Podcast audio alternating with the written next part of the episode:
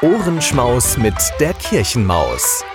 Der Podcast der Propsteipfarrei St. Peter Recklinghausen in Kooperation mit K wie Kirche. Ohrenschmaus mit der Kirchenmaus. Der Podcast. Türchen Nummer 19. Der Tannenbaum, der nicht geschmückt wurde. Wenn ihr durch einen Nadelwald geht, dann wird's euch auffallen, dass die jungen Bäumchen stumm sind. Sie lauschen. Die hohen alten Bäume aber, besonders die Tannen, die flüstern. Sie erzählen die Geschichte von dem Baum, der nicht geschmückt wurde. Das klingt zunächst nach einer traurigen Geschichte, und das Rauschen der alten Tannen, wenn sie davon erzählen, ist recht feierlich. Doch es tut den jungen Tennlingen gut, sie zu hören. An warmen Herbsttagen, wenn Ameisen und Käfer den Stamm hinaufkrabbeln, bis es kitzelt, wenn das Harz klebrig und zäh in den Astlöchern kocht, wenn das ganze Wäldchen würzig und betäubend und wehmütig duftet, wenn die Laubbäume bereits anfangen, mit den ersten bunten Farben zu prahlen, dann fühlte sich schon mancher immergrüne Nadelbaum durch diese Geschichte gestärkt. Alle kleinen Tennlinge, das wisst ihr wohl aus den Märchen von Hans Christian Andersen, und wenn ihr es vergessen habt, dann lest's nach. Alle kleinen Tennlinge träumen davon, eines Tages Weihnachtsbäume zu werden. Sie träumen davon, wie ein junges Mädchen davon träumt, Braut zu werden oder ein junger Dichter seine Gedichte gedruckt zu sehen. Mit diesem strahlenden, fröhlichen Traumbild vor Augen ertragen die jungen Tannenbäume in aller Geduld den scharfen Biss der Axt und die endlosen Stunden, die sie zusammengezwängt im Güterwagen liegen. Nun werden aber alljährlich im Dezember mehr Bäumchen gefällt, als man für das Weihnachtsfest gebrauchen kann. Daher also diese Geschichte hier, die niederzuschreiben keinem, nicht einmal Hans Christian Andersen, in den Sinn gekommen ist. Der Tannenbaum in unserer Geschichte hätte nie gefällt zu werden brauchen. Es wäre auch nie geschehen, doch in den Wäldern um Vermont brach die Dunkelheit an und der Mann mit der Axt dachte, nur noch einen, aber das Fällen von jungen Bäumen mit einer scharfen, gut in der Hand liegenden Axt ist verführerisch. Man mag gar nicht aufhören. Eine gewisse grausame Lust liegt darin.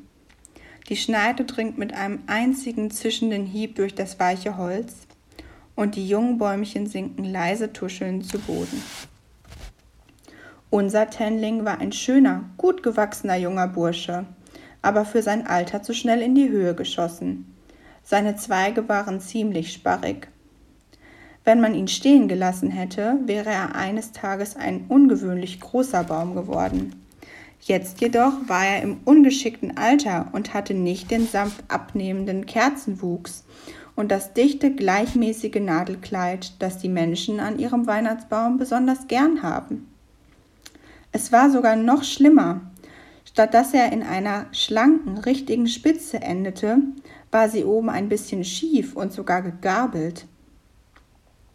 Von alledem wusste er jedoch nichts, als er mit vielen seinesgleichen von dem Laden des Gemüsehändlers gegen die Wand gelehnt dastand. Trotz der kalten Dezembertage war er sehr glücklich und dachte an die kommenden Freuden. Er hatte von den Herrlichkeiten des heiligen Abends gehört, wie verstohlen der Baum aufgestellt wird, wie er mit Gold- und Silberkugeln, buntem Spielzeug und Pfefferminzstangen und Sternen geschmückt wird und mit Vögeln, die Schwänze aus gesponnenem Glas haben. Ich werde prachtvoll aussehen, dachte er. Hoffentlich sind auch Kinder da, die mich bewundern.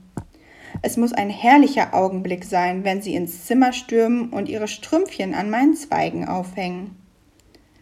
Er hatte ordentlich Mitleid mit den allerersten Bäumchen, die gewählt und fortgetragen wurden. Am besten wäre es, fand er, wenn man am heiligen Abend gekauft würde.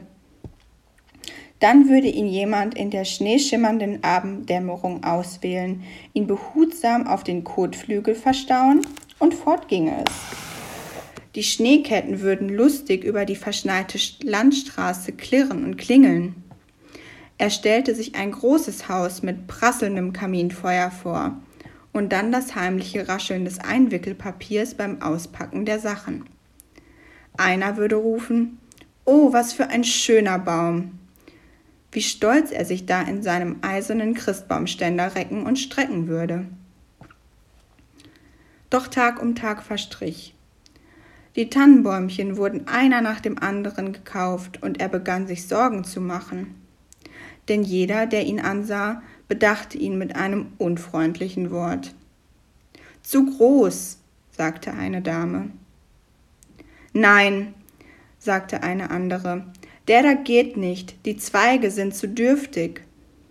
Ich könnte die Spitze abhacken, meinte der Händler. Dann wäre er Ihnen vielleicht recht? Der Tannenbaum schauderte, aber die Kundin war schon weitergegangen und besah sich andere Bäumchen. Einige seiner Zweige taten ihm sehr weh, weil der Händler sie mit Gewalt nach oben gebogen hatte, um ihnen eine ansehnlichere Form zu geben. Auf der Straßenseite gegenüber war ein Einheitspreisladen. Die hellen Schaufenster waren vollgestopft mit allerlei rotem Krimskrams.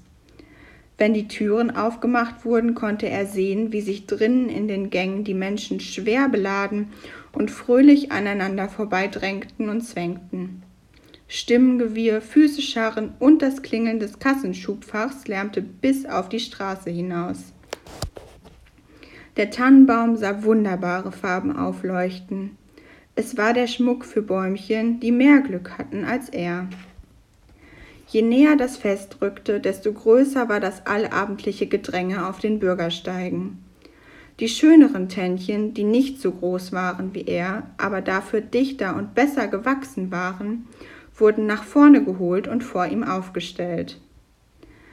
Als auch sie verkauft und weggeschafft wurden, konnte er den Trubel nur zu gut beobachten. Dann wurde er einer Frau gezeigt, die einen ganz billigen Baum kaufen wollte. Diesen hier kann ich Ihnen für nur einen Dollar dalassen, sagte der Händler.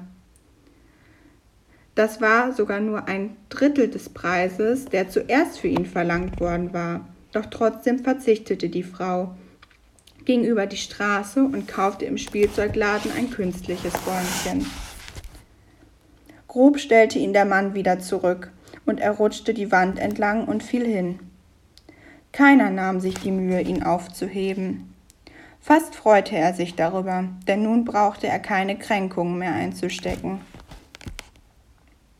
Und dann kam der heilige Abend. Es war neblig und ein feiner Regen rieselte herab. Im Torweg neben dem Laden war der Schnee zu Schmutz zertreten.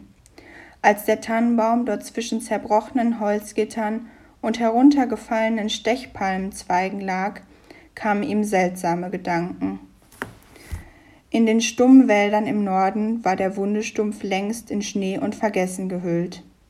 Er dachte an das winterliche Glitzern der Wälder, an die hohen Bäume und den silbernen Krusten und Kissen auf ihren breiten Zweigen und an das schrille Singen des einsamen Windes. Er erinnerte sich an starken, warmen Gefühle, wenn die Wurzeln tief in das sichere Erdreich hinabdrängten ein schönes Gefühl ist das. Für einen Baum bedeutet es genau das gleiche wie für euch, wenn ihr eure Zehen nach ganz unten bis ans Fußende eures behaglichen Bettes streckt. Und all das hatte er nun aufgegeben, um hier in einem unordentlichen Torweg verachtet und vergessen herumzuliegen. Spritzende Stiefel, läutende Glocken, lärmende Wägen, alles zog jetzt an ihm vorüber. Vor lauter Ärger und Mitleid mit sich selber begann er sogar ein bisschen zu zittern. Kein Spielzeug und kein Schmuck für mich, dachte er traurig und ließ ein paar Nadeln fallen. Spät am Abend, als alle Läden geschlossen hatten, kam der Händler heraus, um aufzuräumen. Die Holzgitter, die zerknickten Stechpalmenzweige, leere Fässchen und unser Tannenbaum neben einst oder zwei anderen, die nicht verkauft worden waren, wurden allesamt durch die Seitenluke in den Keller geworfen. Die Tür wurde zugesperrt und da lag er nun im Dunkeln. Einer seiner Zweige, der sich beim Fall verbogen hatte, tat so weh, dass er glaubte, er müsse gebrochen sein.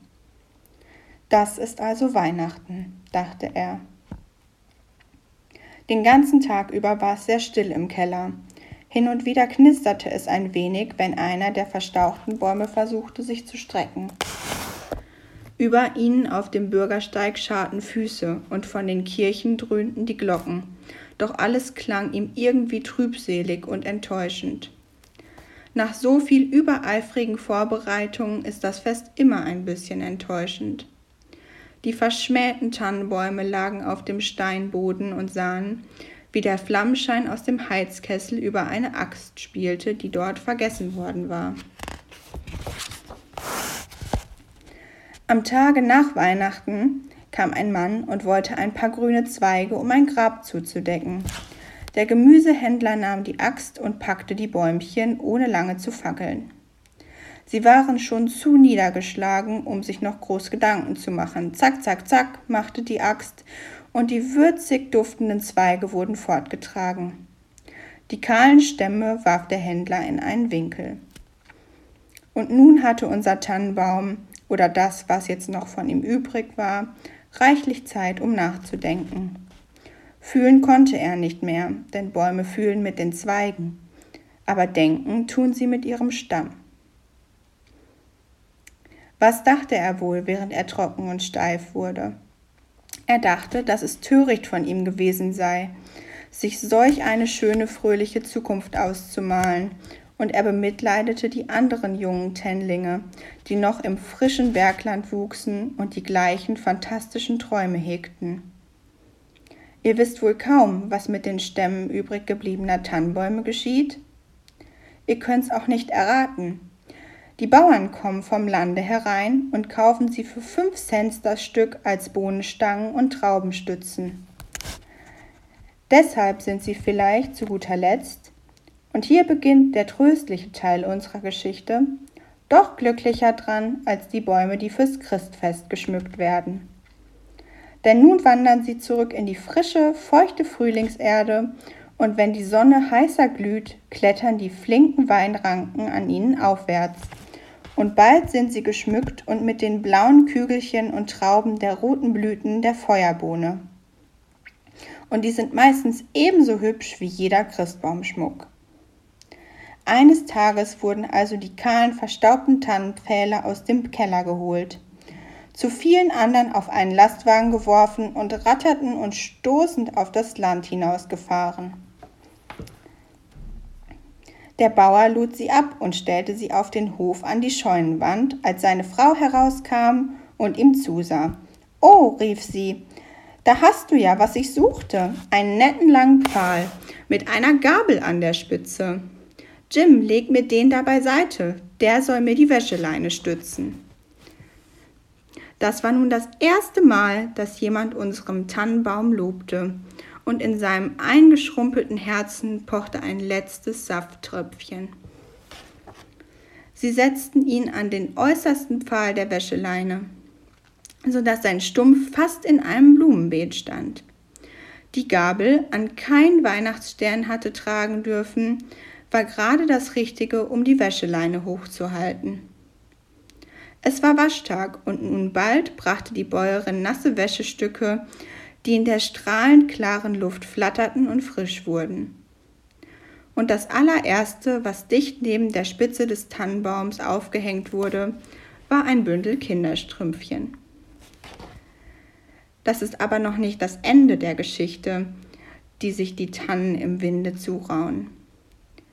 Der nie geschmückte Weihnachtsbaum beobachtete so vergnügt die Kinderstrümpfchen und andere lustige kleine Wäschestücke, die der Wind aufplusterte, als ob sie darauf warteten, einen Klaps zu bekommen, dass er gar nicht merkte, was unten vor ihm vor sich ging oder vielmehr aufwärts ging. Eine Ranke hatte sich seinen Stamm erwischt und klomm bereits tüchtig rundherum nach oben. Und eines Morgens, als die Bäuerin auf den Wäscheplatz kam und den Tannenpfahl anderswo aufstellen wollte, blieb sie stehen und rief Oh, den darf ich nicht wegnehmen. Die Winden sind ja schon bis an die Spitze geklettert. Und das stimmte. Der kahle Pfahl leuchtete nun so von blauen und roten Blütenkehlchen der Morgenpracht. Die alten Tannen im Walde glauben, dass den nicht geschmückten Bäumen immer etwas Schönes widerfährt. Sie glauben sogar, dass solch ein Weihnachtsbaum Wäschepfahl eines Tages als Stütze für eine Zauberbohne dienen könnte, wie in einem Märchen von einem kleinen Jungen, der an der Zauberbohne hochkletterte und den Riesen erschlug. Wenn das zutrifft, dann wird die Welt wieder voller Märchen sein. Heiligabend ohne Gottesdienst? Das muss nicht sein. Wir bringen Ihnen den Gottesdienst in Ihr Radio. Am 24. Dezember sendet KW Kirche vom Bürgerfunk Recklinghausen e.V. in Kooperation mit Radio Fest einen besonderen Radiogottesdienst. Impulse, Andachten, Gebete, natürlich die Weihnachtsgeschichte und Musik von Klassik bis hin zu modern. Wir versüßen Ihnen den heiligen Abend. Der Radiogottesdienst startet um 20 Uhr. Wir freuen uns schon jetzt auf Sie, der KW Kirche Radiogottesdienst. Heiligabend um 20 Uhr.